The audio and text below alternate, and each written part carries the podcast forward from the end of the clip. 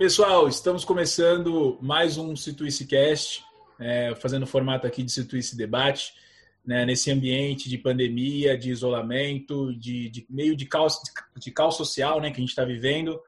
Todos nós aqui estamos vivendo essa situação. É, e nosso assunto que, de hoje, né, o assunto que vai ser debatido hoje, justamente sobre é, justamente relacionado né, com essa situação de pandemia, de isolamento e de caos social que é, é, a questão das fake news. Né? Mas não as fake news de uma forma geral, claro que a gente vai comentar sobre isso, mas de uma fake news em particular sobre o Covid-19 e sobre o coronavírus. Né? Que é a seguinte: né? então, tá, fake news está circulando por aí já há algum tempo no, no WhatsApp, no Facebook, nas redes sociais, através das pessoas mesmo, de que Pessoal. a Covid-19 ela é uma arma biológica chinesa. Né? É, e parece assim, para algumas pessoas pode parecer óbvio que não é, mas para a população de uma forma geral, né, e isso é um efeito das fake news, acaba ocorrendo assim uma assimilação né, dessa disso como uma verdade, né, de que a China é, teria desenvolvido o Covid-19 né, e espalhado de certa forma o Covid-19 pelo mundo, porque isso seria benéfico para a própria China que tem ali uma disputa no cenário mundial com os Estados Unidos e, de certa forma, hoje é, de certa forma não, com certeza hoje é um dos atores hegemônicos do mundo. Então, é, a gente vai debater isso aqui e vamos debater sobre assuntos adjacentes a isso, é, nesse contexto aqui de pandemia que todos nós estamos vivendo. Então, essa, Nakamura, essa fake news aí, é, como várias outras, tem causado estragos é, consideráveis na nossa vivência, né? É, então, Luiz, é, é complicado, né? Acho que, é, assim, a gente tem um precedente histórico de ver esses momentos de crise, esses momentos de pandemia mesmo, é, gerando teorias de conspiração, gerando notícias falsas e uma série de desinformações.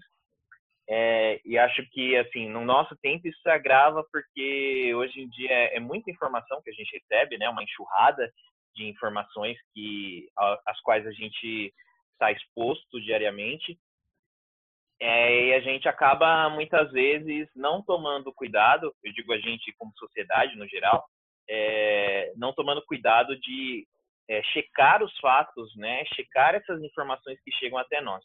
É, se a gente começa a fazer isso, muitas vezes a gente começa a evitar esse tipo de, de notícia que não faz sentido, é, porque a gente começa a perceber que realmente, olhando para os fatos, não há lógica. Né? Então, existe essa vertente principal que diz aí que a China é, fabricou o, o Covid-19 para trazer um cenário de, de instabilidade econômica e assim fortalecer a sua própria economia, mas a gente percebe que na prática não é isso que está acontecendo, né? Se a gente olha para os meses de janeiro e, e, fevereiro, a gente vai ver que a, que a China está enfrentando uma das piores recessões dela em 30 anos, né? O Instituto Nacional de, de Estatísticas, né? Que é, que é uma agência chinesa, ele vai mostrar que essa recessão é a pior recessão desde 1976. Né? Então, assim, qual o sentido de você é, criar um vírus que vai te trazer uma das piores recessões que você teve, assim, em 30 anos? Não, né? exatamente. É, é uma coisa que, que, que eu acho que, assim, já ouvi muitos economistas falarem, mas é uma posição, posicionamento meu também como economista, de que a crise, né, que a gente econômica que a gente vai viver e já estamos vivendo, né, vai ser uma das piores que a gente já viu se não a pior, né? É, muitos economistas acreditam que ela vai já já cravam que ela vai ser a pior crise econômica e financeira, né? Que vai demandar um esforço muito grande para se recuperar. E na minha visão, né, isso entra dentro daquele escopo das crises, né, cíclicas do sistema capitalista que elas acontecem. Então, a crise já estava sendo construída, né? Exato. E o coronavírus ele sacramentou isso, porque o coronavírus deu tipo um freio na, na na economia de uma forma geral, gerou aquelas expectativas negativas que a gente sabe que regram né, os mercados, as bolsas e tudo mais. Mas a China, né, como um ator hegemônico no cenário econômico, ela seria um dos principais prejudicados, como você está falando aí. Então, tipo, começar a desconstruir essa fake news através disso, né?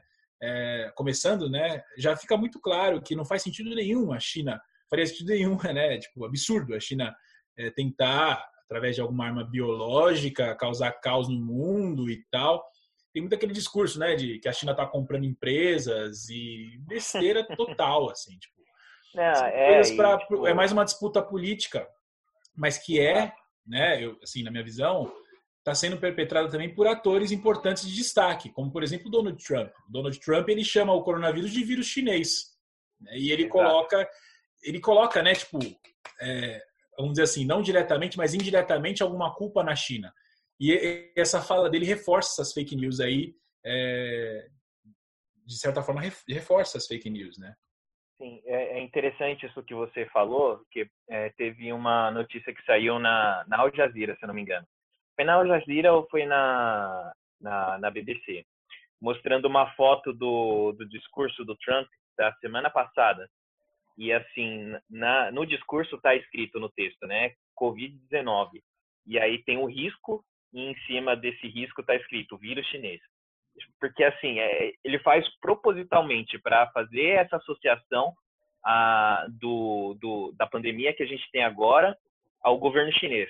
Agora, é, é meio claro que a gente pode ver, é, é interessante a gente observar que, eu não lembro agora o nome do, do político, mas teve alguns políticos do Partido é, Comunista Chinês que no começo do mês começaram a acusar os Estados Unidos de terem é, começado essa pandemia dentro de Wuhan, né?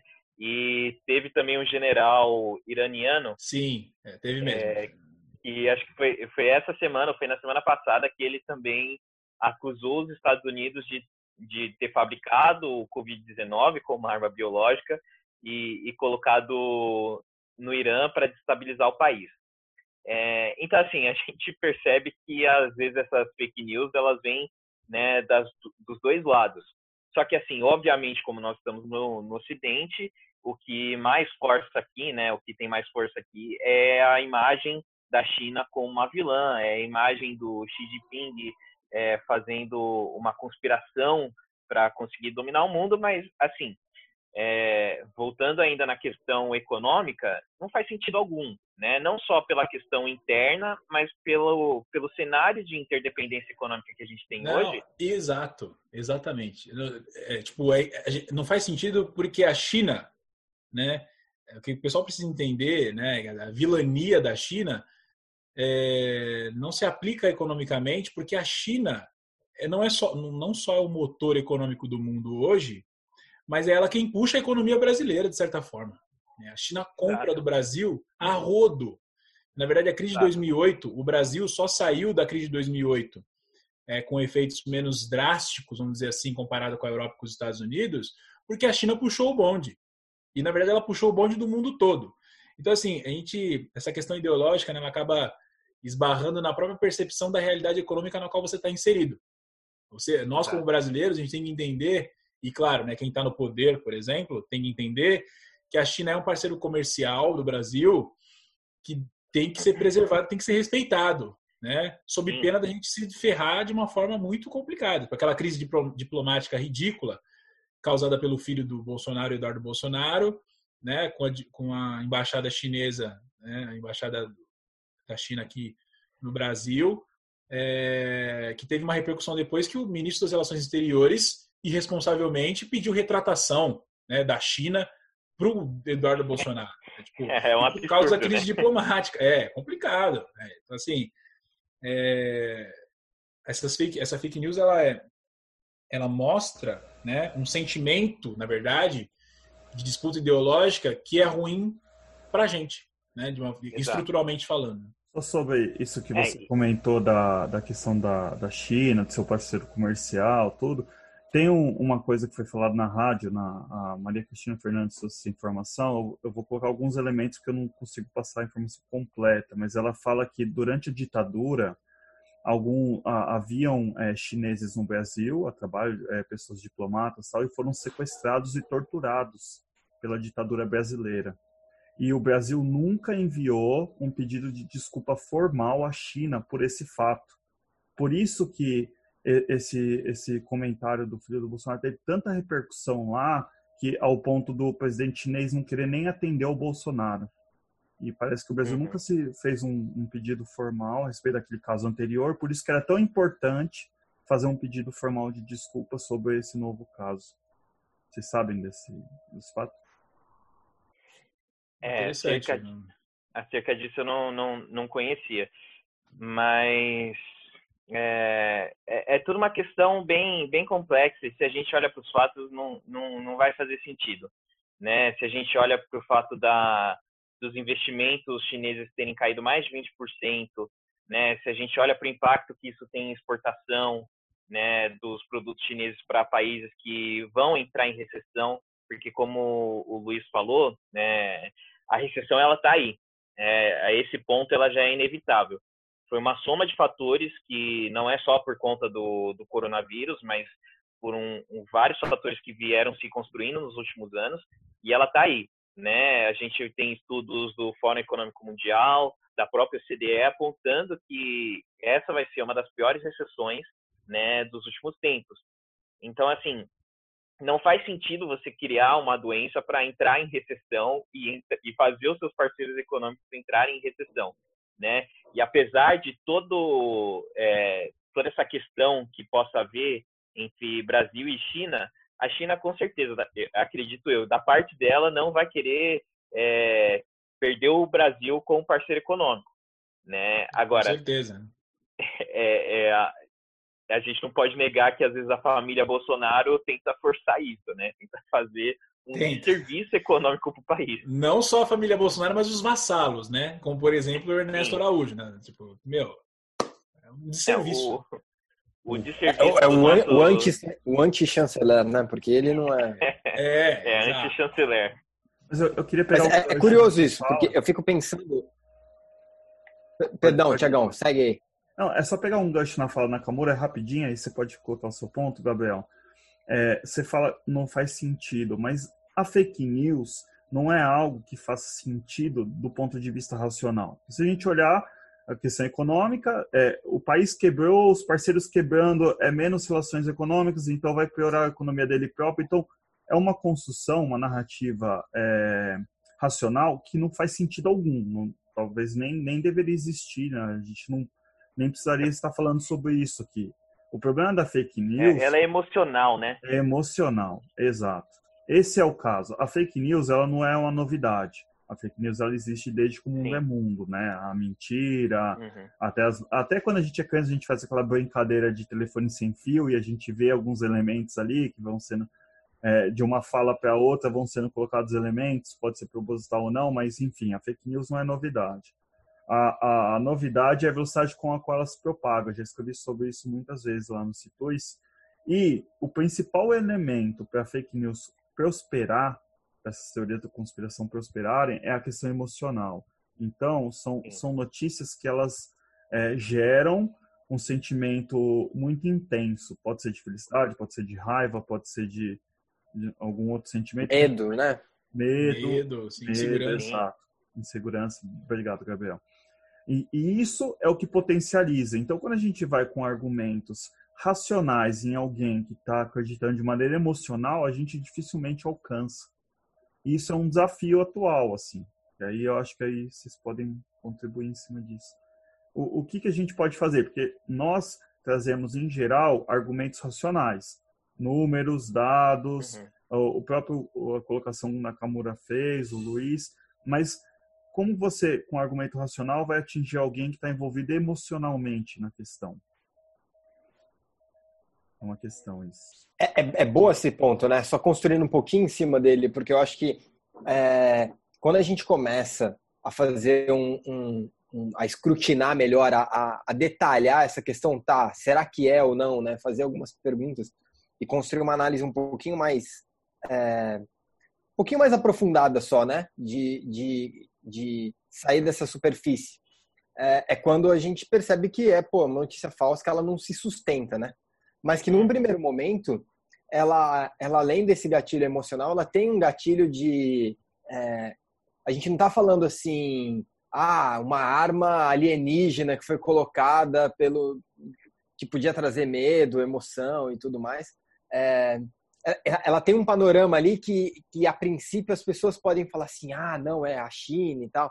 É, acho que tem uma narrativa já de um senso comum é, que ajuda a, a, a, ter esse viés da, da, dessa emoção ali que está sendo trazida, né? Assim, desse, desse apelo emocional da, da fake news. Uhum mas também de um sentido né, preliminar ali, as pessoas acharem que aquilo num primeiro momento é, é verdade. E... Ele é meio, ele é meio pseudo-factual, né? Ele parece que está embasado em fatos, mas quando você começa a olhar melhor aqueles fatos no, nos quais ele diz estar baseado, você começa a perceber que eles não, não é são fatos, né?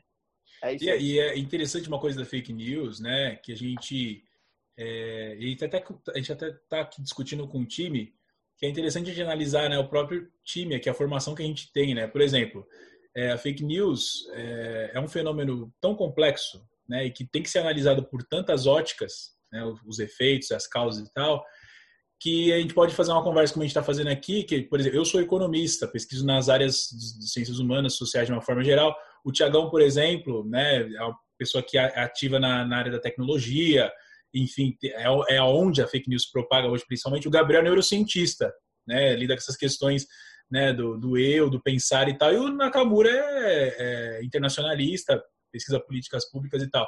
E todos nós, né, a gente tem contato com a fake news nas nossas áreas, né? A fake news tem impacto nas áreas, na, na, nas áreas é, as quais a gente tem proximidade. Então, ela tem um impacto real hoje, né? Seja na economia, seja na, né, no, no eu, no humano, no pensar, seja na, no, no, internacional, né, na relação entre países, seja na, no meio pelo qual ela se propaga, que é a tecnologia. Então, só para a gente pensar como a fake news hoje ela é, ela é um tema tipo importante, é um tema é, que tem impacto uhum. real, assim.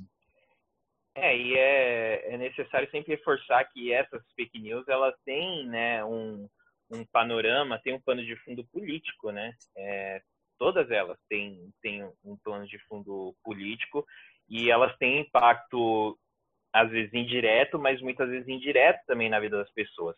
E aí, é, retomando, por exemplo, o que a gente falou agora há pouco sobre o discurso do Trump, de falar que o, que o vírus é um vírus chinês, que não sei o quê, é, tem alguns institutos do, dos Estados Unidos, tem o SPLC, que é o Southern Poverty Law Center, que ele fez um estudo, fez um levantamento de quantos casos de xenofobia começaram a ocorrer nos Estados Unidos por conta desse discurso do Trump, né, de ataques, né, e xingamentos contra pessoas é, de ascendência asiática, contra é, cidadãos sino-americanos, né? Então assim a gente começa a ouvir tipo casos de, por exemplo, uma uma mulher que é ela é asiática e ela foi expulsa do metrô quando ela estava andando em Nova York por ser asiática, porque as pessoas começam a adquirir é, esse estado emocional, esse estado de medo, e aí elas começam a associar a pandemia e a doença é, é, a esses cidadãos, a essas pessoas, e essas pessoas começam a sofrer não só com o cenário atual, mas com o preconceito, com a perseguição né? E isso é de uma irresponsabilidade, isso é de uma falta de, é, sabe, é um descaso com a vida humana que preocupa, porque, assim, o que a gente vê de alinhamento ideológico entre Brasil e Estados Unidos hoje não é pouco, é muito. Então, se é, discursos como os discursos do Eduardo Bolsonaro é, se tornarem cada vez mais populares por aqui, se fake news relacionando a China com a doença é, se propagarem cada vez mais, a gente vai ver também é, cidadãos que são chineses, que vieram da China, ou, é, que vieram da China, ou pessoas que têm ascendência asiática aqui no Brasil sofrerem com esse tipo de preconceito, sofrerem é, esses crimes é, xenofóbicos que estão acontecendo nos Estados Unidos, que podem acontecer em outros continentes também. É real, assim, acho que é, e aí, quando a gente pensa nessa responsabilidade das pessoas, né, na verdade com a segurança das pessoas, né, a partir de alguma fake news, a gente pensa na responsabilidade que as pessoas em destaque, né, têm na propagação ou pelo menos em discursos que fazem com que fake news sejam disseminadas e tal, surgidas. Então, é, que a gente está falando do governo aqui, né? Mas a fake news ela pode ser fortalecida por qualquer pessoa em destaque aí, ou com algum discurso descuidado, dar espaço para que surjam fake news né, em relação a algum assunto. É um fenômeno muito recorrente, mas é, e assim, pra gente, para algumas pessoas, parece absurdo, né? Eu falar, pô, como eu falei no começo, parece absurdo. Falar assim, pô, é claro que a China não desenvolveu arma biológica nenhuma, mas para a população de uma forma geral, para bastante gente, tá? Uma parte considerável da população de uma forma geral, essas fake news são passadas como verdades. As pessoas são fatos, não, né? são fatos por não terem filtro, é, não terem filtro crítico, né? No sentido de assim, da onde vem essa informação, quem passou, né? Por que isso está acontecendo, por não fazer as, as, os questionamentos essenciais, elas assumem como verdade. E isso tem um efeito, né? Assim, grande, né? Tem, tem assim, vários efeitos, né? Que a gente tem acompanhado na nossa história. Então, tipo é, mesmo efeitos, é, efeitos aqui, aqui e fora do país. A eleição do Trump foi rodeada de fake news, a eleição do Bolsonaro foi rodeada de fake news, o Brexit foi rodeado de fake news, e agora essa pandemia também está rodeada de fake news. É uma coisa, é um problema a ser combatido e tem que ser considerado mesmo. E coloca em risco a vida das pessoas, né? como você mesmo falou. É, exatamente. Até porque é, foi por conta disso, porque assim, é, é, claro que existe uma, uma parcela de responsabilidade do governo chinês em relação ao que aconteceu, né? Tem, tem alguns estudos, é, eu vi até uma entrevista de um, de um cientista, um virologista no The Guardian, e ele fala que não se sabe é, quando exatamente começou a, o surto né, em Wuhan, né? Que o surto começou em Wuhan, lá na província de Hubei, que é uma província bem central da China, e por isso que ele se propagou tão rápido ali naquele um mês e meio. E assim, existem é, é, alguns indicativos de que talvez os primeiros, é, os primeiros casos do coronavírus, eles tenham surgido ainda em novembro. Só que assim, é, aí ele dá três hipóteses. Ele fala, olha, isso, é, a demora de ação da China pode ter ocorrido é, por razões políticas, deles quererem suprimir mesmo e não quererem admitir uma epidemia. É, pode ter sido uma falta de atenção do, dos oficiais médicos, ou, o que também é muito provável e talvez seja mais provável do que as duas anteriores, é, seja porque o, o, os sintomas que o coronavírus causa é muito parecido com várias outras doenças que a gente tem. Então, é muito difícil a gente é, saber diferenciar, pelo menos de primeira vista, é, se, trata, se, se trata de uma doença nova ou não. Tanto é que hoje a gente tem é, uma janela aí de espera de quase 48 horas para testar positivo e ainda tem a contraprova para saber se se trata mesmo do Covid-19 ou de alguma outra doença respiratória. Então, é, tendo em vista essa perspectiva, dá para a gente entender por que é, existe uma certa demora por parte do governo chinês é, em relação aos primeiros casos que surgiram, mas também existe uma necessidade de reconhecer que quando ele anuncia o surto para a OMS em 31 de dezembro de 2019, é, no dia 1 ele já fechou o mercado de Wuhan e no dia 23 de janeiro ele já é, estabeleceu a quarentena na cidade. E aí, na semana seguinte, ele já estabelece a quarentena na, na província de Hubei. E assim, a China de janeiro em diante, fez tudo que era possível fazer para suprimir a propagação da doença. E se a gente vê o cenário atual como ele é hoje, é, isso também cai na responsabilidade de outros governos, como, por exemplo, o governo italiano, que em, em fevereiro tinha já os primeiros casos, é, não levou a sério a, a questão da doença, a questão da propagação do vírus, e hoje a Itália está no estado que está.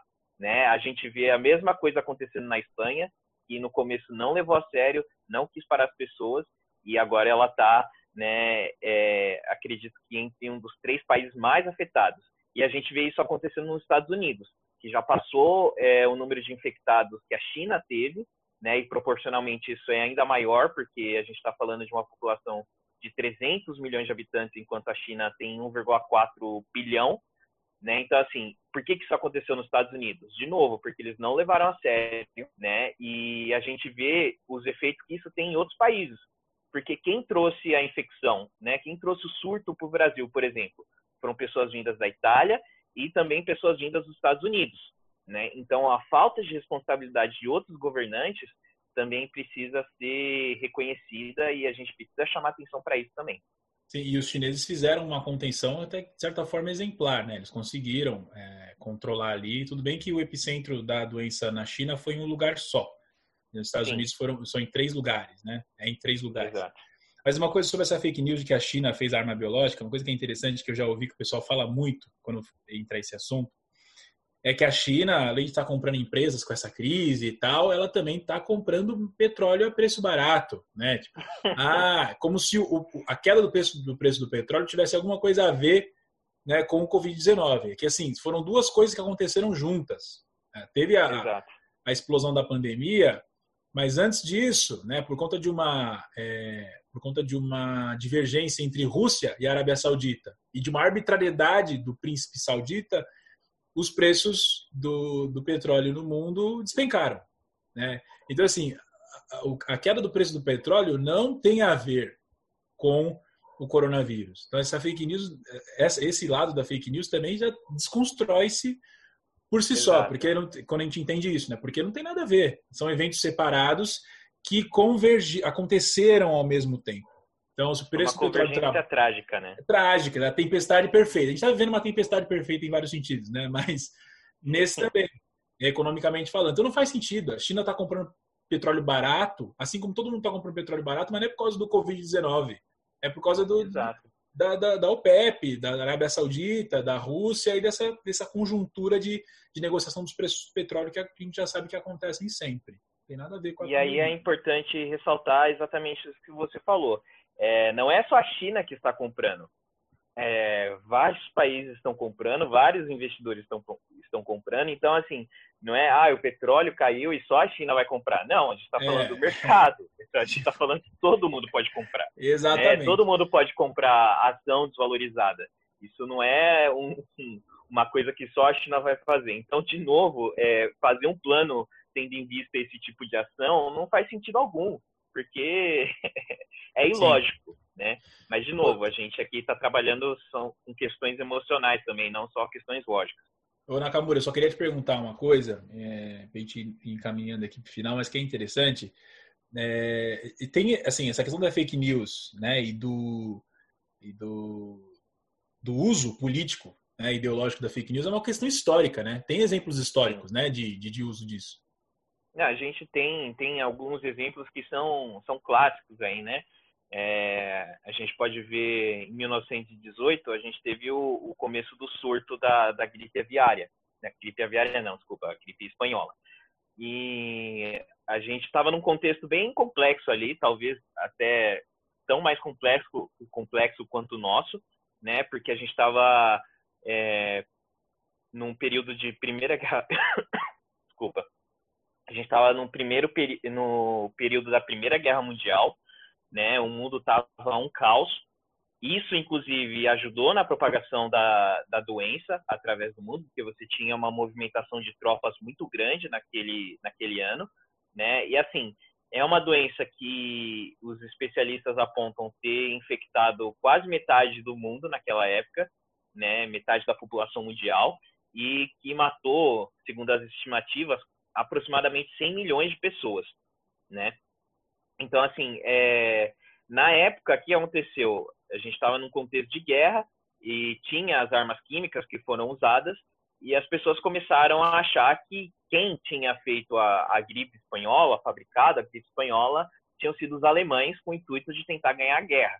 A gente sabe hoje que o que aconteceu foi que a gripe espanhola começou nos Estados Unidos, né, numa, no Kansas, e foi um porco que estava infectado com uma cepa do influenza vírus e infectou um ser humano, né? E a partir daí essa propagação foi aumentando e aumentando cada vez mais.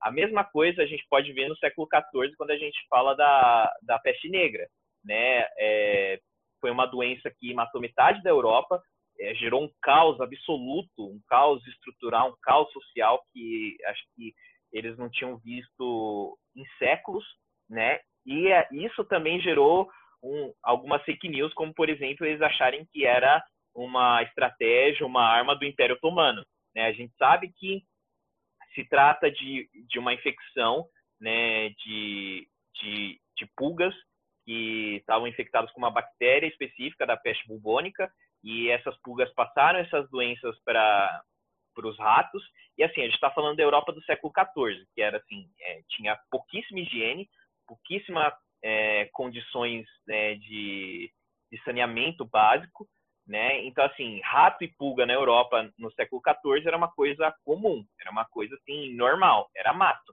Né? Então, para você ter uma propagação dessa doença da maneira que você teve, é muito fácil. Né? E hoje a gente sabe que aconteceu o que aconteceu por causa desses fatos. Né? E não foi uma arma biológica, não foi um plano do Império Otomano para destruir a Europa. Da mesma forma, é o que a gente vê hoje. Né? É, as estimativas que a gente tem é que o, o coronavírus surgiu de Wuhan, surgiu do mercado de animais silvestres que existe lá, né? E, e que ele provavelmente foi propagado é, de morcegos e pangolins, porque é, os cientistas estudaram é, os coronavírus que existem nos pangolins. Os pangolins são os bichinhos, são os mamíferos bem pequenos, assim, em, que estão inclusive é, em estado de extinção. E existem várias similaridades entre o, os vírus que encontraram nos pangolins e o, as cepas do coronavírus que encontraram nos seres humanos.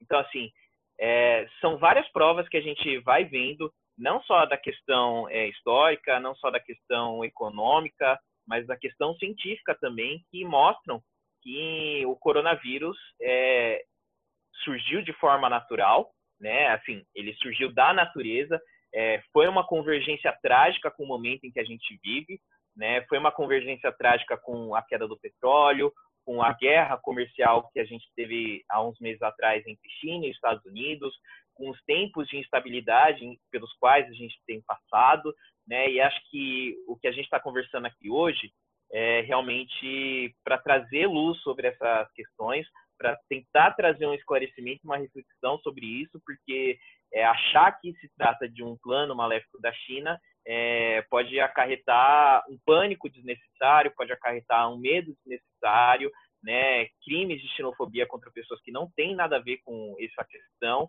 e isso, querendo ou não, só prejudica a nossa própria vida. Perfeito. Então, fake news devidamente refutada, né?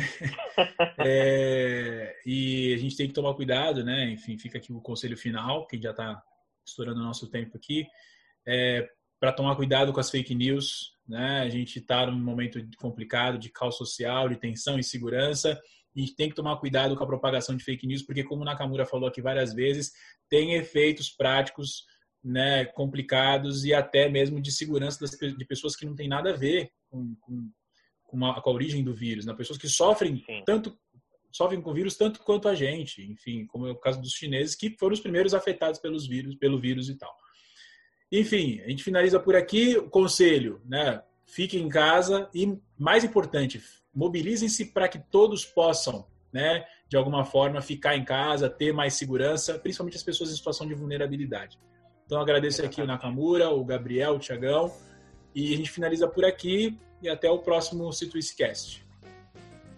Tamo junto, gente. Muito obrigado. Dentro do possível, fiquem em casa e se cuidem. Nos vemos em breve. Valeu, até a próxima. Valeu, galera. Até a próxima e sigam a gente nas redes, continuem verificando, mandem feedbacks do, do episódio, mandem feedbacks dos posts e sigamos. Valeu. É isso aí. Abraço.